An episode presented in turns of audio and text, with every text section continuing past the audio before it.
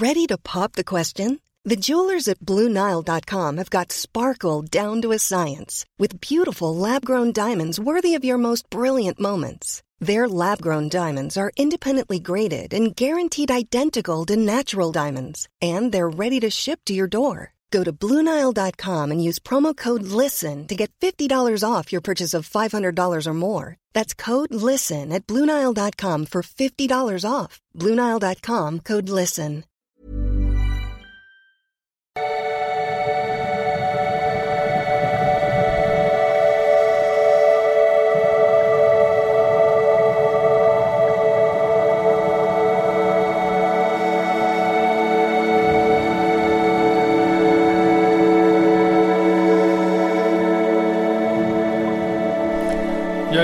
Schon mal Paartherapeut, Beziehungscoach und Diplompsychologe und vieles mehr.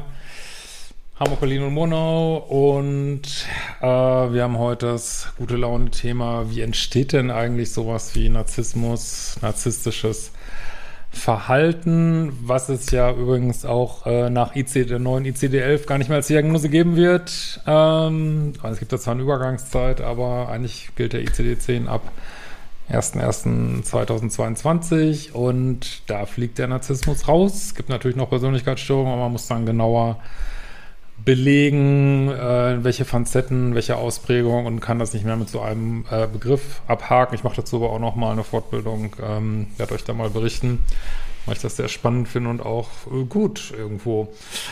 Ähm, aber gut, bleiben wir nochmal bei dem Begriff, äh, weil das ja auch so viel beschäftigt. Ähm, wie entsteht denn das eigentlich? Weil das spannenderweise ist da die Datenlage ziemlich dünn. Ne? Das sollte man gar nicht meinen bei so einem äh, Thema, was so breit ähm, ausgeweizt wird. Und ähm, ja, es gibt da so ein bisschen zwei konkurrierende Theorien, wie das so mit äh, Erziehung zusammenhängen könnte, die sich komischerweise auch ein bisschen gegenseitig widersprechen. Und die eine ist, dass man halt ja extrem viel Verletzungen erfahren hat, dass man so seine verwundbare Seite nicht zeigen konnte im Kindesalter, dass man äh, sehr stark bedingte Liebe erfahren hat, äh, kalte Erziehung, wo nur Leistung gezählt hat.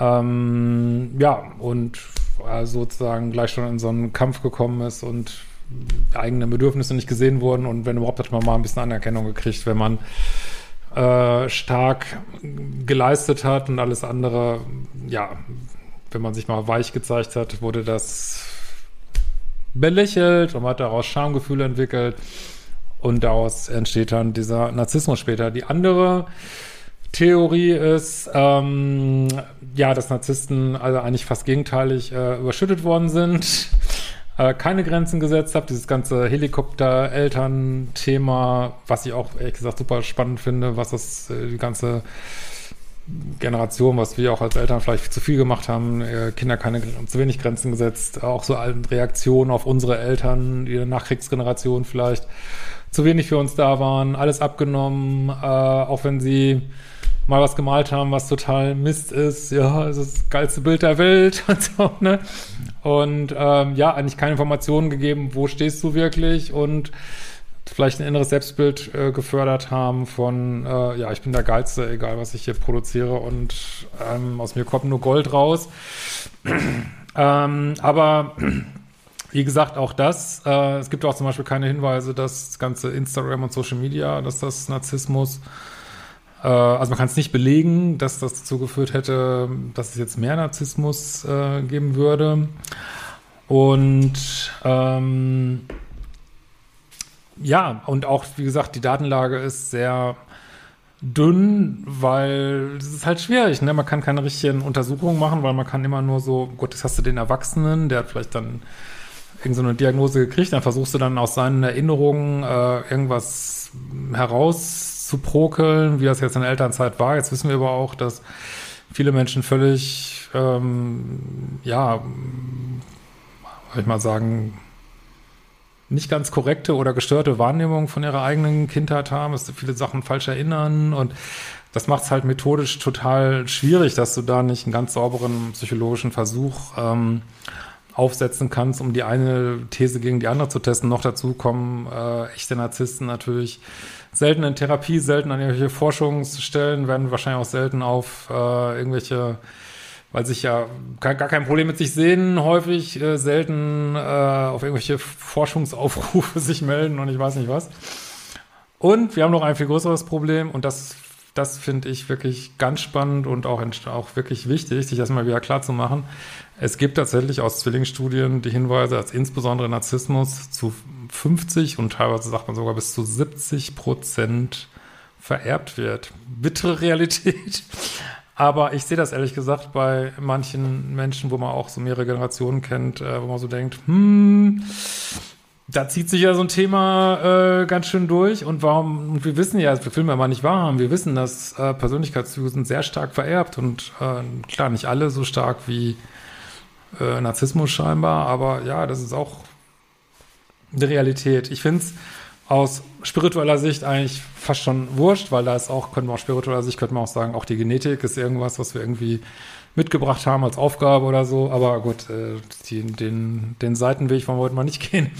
Ähm, aber ja, und insofern, ja, ähm, ich, ich kenne ja auch viele Klienten, die sagen, ja, ich hatte, was weiß ich, einen narzisstischen Vater und ich kann genau sehen, ähm, ja, dass manche haben halt dieses Temperament, sage ich mal, und manche nicht. Ne? Also ich kann genau sagen, die zwei Geschwister sind total narzisstisch, die drei sind eher co-abhängig. Auch das ist ja so ein Problem, dass, dass man überhaupt nicht vorhersagen kann äh, bei einer bestimmten Konstellation, was kommt da jetzt raus, weil äh, also auf eine kalte Erziehung oder auf äh, Chaos oder mangelnde unbedingte Zuwendung kann man auch mit einer co-abhängigen Entwicklung reagieren. Und ich denke, das ist eine äh, ein Misch von ja bestimmten Temperamenten, die man mitbekommen hat und ähm, ja, wie sich dann eine elterliche Umgebung kann das natürlich eingrenzen oder fördern, so ein Temperament. Und da muss sicherlich viel zusammenkommen, dass dann hinterher diese,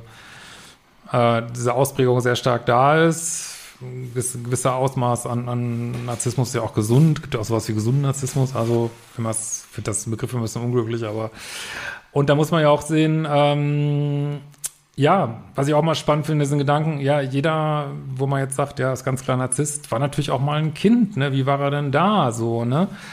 Und ähm, ja, war er da vielleicht auch schon, soll ich mal sagen, Impulskontrolle vielleicht nicht so hoch, sehr kränkbar und ich weiß nicht was. Äh, wird einem keiner genau sagen können, ob das jetzt, also bis jetzt irgendwann kann man es vielleicht, was ist jetzt genau der erbliche Anteil? Äh, also das ist noch nicht zu Ende, noch nicht genug, noch, noch nicht genug geforscht und noch nicht klar zu Ende.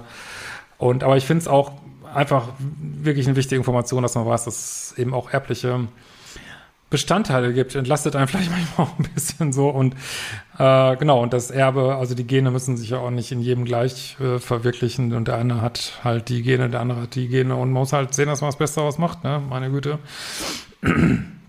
ja, und ich könnte mir halt auch vorstellen, dass ähm, aber das ist jetzt nur meine Meinung, kann ich jetzt nicht belegen mit Forschung oder so, aber ich könnte mir auch vorstellen, dass, äh, habe das aber auch ge gelesen und gehört, dass, ähm, ja, da ist vielleicht so ein bestimmtes Temperament aufbrausend, weiß ich nicht, äh, ein bisschen sehr um sich selbst drehend.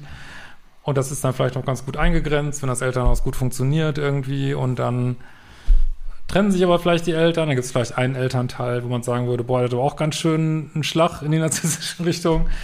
Ähm, und dann aus dieser ganzen Trennung entwickelt sich vielleicht, ja, Children Alienation Syndrome, also dass ein Elternteil versucht, das Kind zu entfremden vom anderen, natürlich auch aus, aus Schmerzkörpergründen oder aus, aus, aus der eigenen psychischen Befindlichkeit, sage ich mal. Äh, und ähm, ja, das Kind dann äh, vielleicht durch diese Scheidung der Eltern nochmal einen Schlag wegkriegt äh, und die ganze Behandlung, die es da erfährt und ähm, ja, und dann halt ein bestimmte und dann endgültig vielleicht einen Schubs in eine gewisse Richtung bekommt als junger Erwachsener oder wie auch immer später. Und also da können wir vorstellen, dass da viele Sachen zusammenkommen und dann muss man ja auch sagen, mein Gott, jeder kann sich entwickeln. ähm, und auch, dass jetzt irgendwas genetisch ein bisschen vorbereitet ist, heißt nicht, dass man nichts dran machen kann. Und ich habe auch gelesen, dass sich die psychotherapeutischen Möglichkeiten bei Narzissmus, wer da wirklich dran gehen will, dass die sich auch bessern. Und naja, wir werden sehen. Also wir alle haben auf jeden Fall Veränderungspotenzial, sehr großes, das ist überhaupt keine Frage. Und Menschen verändern sich auch. Man sollte sie auch nicht zu früh beurteilen, weil zum Beispiel auch viele Jugendliche oder junge Erwachsene, für die ist das ganz normal, dass sie durch so eine Phase gehen, wo sie so ein bisschen, äh, also jetzt nicht als jetzt wirklich positiv gemeint, durch so eine Art gesunden Narzissmus durchgehen und auch auf die Eltern ein bisschen scheißen, weil, weil sie das einfach müssen, machen müssen, um von den Eltern wegzukommen und weil sie es auch brauchen für ihre eigene Psyche, also dass sie selber neue Sachen entwickeln können auf der Welt, brauchen sie so, so einen Schubs von, ja, ich bin jetzt die geile junge Generation, also ohne das, also das ist auch wichtig, auch wenn es vielleicht manchmal überzogen ist und dann man vielleicht so ein bisschen eingenordet wird durchs Leben später, braucht man, glaube ich, diesen Schubs, im jungen Erwachsenenalter, ähm, dass, ja, dass man sagt, boah, ich scheiße jetzt mal auf alles und ich finde mich total geil. Äh, kann dann auch irgendwo gesunde Sache sein. Aber irgendwo, wenn man älter wird, in die 30er, 40er kommt, wäre es natürlich schön, man hätte seine Persönlichkeit so ein bisschen abgerundet. Aber wenn man es bis dahin nicht gemacht hat, muss man es halt später machen. In diesem Sinne, like gerne meine Arbeit weiterhin Projekt, 30.000 Abonnenten, bis mein Buch rauskommt im April. Und äh, danke euch für die Unterstützung dieses Jahr und hoffe, nächstes Jahr machen wir weiter tolle Projekte. Ich habe viel Neues vor auf jeden Fall. Und vielleicht sehen wir uns in der Selbstliebe-Challenge. Und auf jeden Fall werden wir uns bald wiedersehen. Ciao, ihr Lieben.